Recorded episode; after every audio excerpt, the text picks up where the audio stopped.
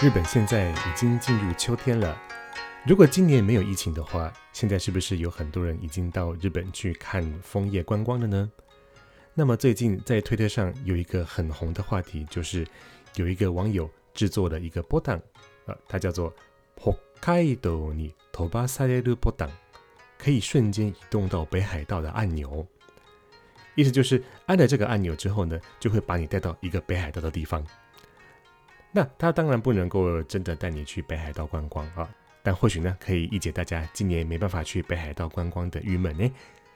那这个托巴萨列鲁原本是托巴斯，托巴斯这个动词啊，它是让某个东西飞起来的意思，所以托巴萨列鲁就可以解释为呃被踢飞、被撞飞、被送到什么地方的意思。所以呢，北海道に托巴萨列鲁波挡就是。会被移动到北海道的按钮啊，就是瞬间能够移动到北海道的按钮。那虽然这个按钮呢，它也只能够随机把你带到一个北海道的地名啊，不能够真的带你去观光。但是呢，北海道有很多非常奇特的地名，是连日本人自己都不见得能够念得出来的。所以呢，在推特上面就引起了一阵讨论哦。像闹老师被传送到的地方，就是志内。它是北海道最北边的一个城市，它的读音是哇卡奈，哇卡奈，听起来是不是很像在说哇康奈？不知道哇康奈的这个字呢？它其实是爱奴语里面啊流着冰水的河流的意思啊，因为它是北海道最北的那个地方啊，所以天气特别的寒冷哎。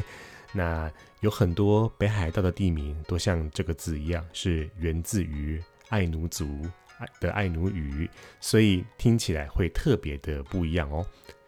所以今天呢，老师也跟同学分享几个北海道有趣的地名。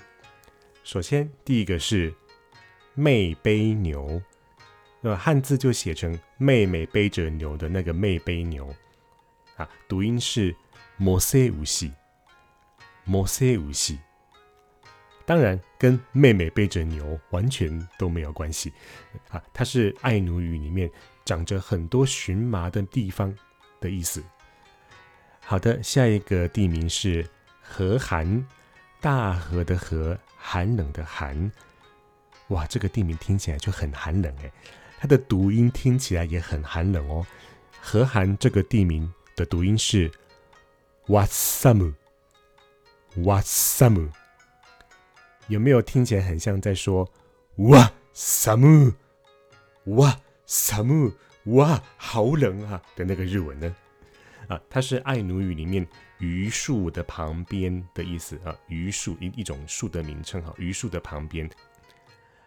好，那再来下一个地名，可能是很多中年男子很喜欢的地名，它的汉字写成“增毛”，对，增加毛发的“增毛”。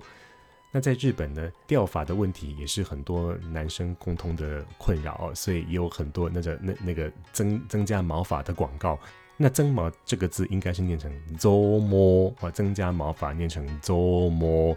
但是呢，在北海道增毛这个地名的读音是马西给马西给，在爱奴语里面，它是指有很多海鸥的地方，嗯，跟头发没有关系呢。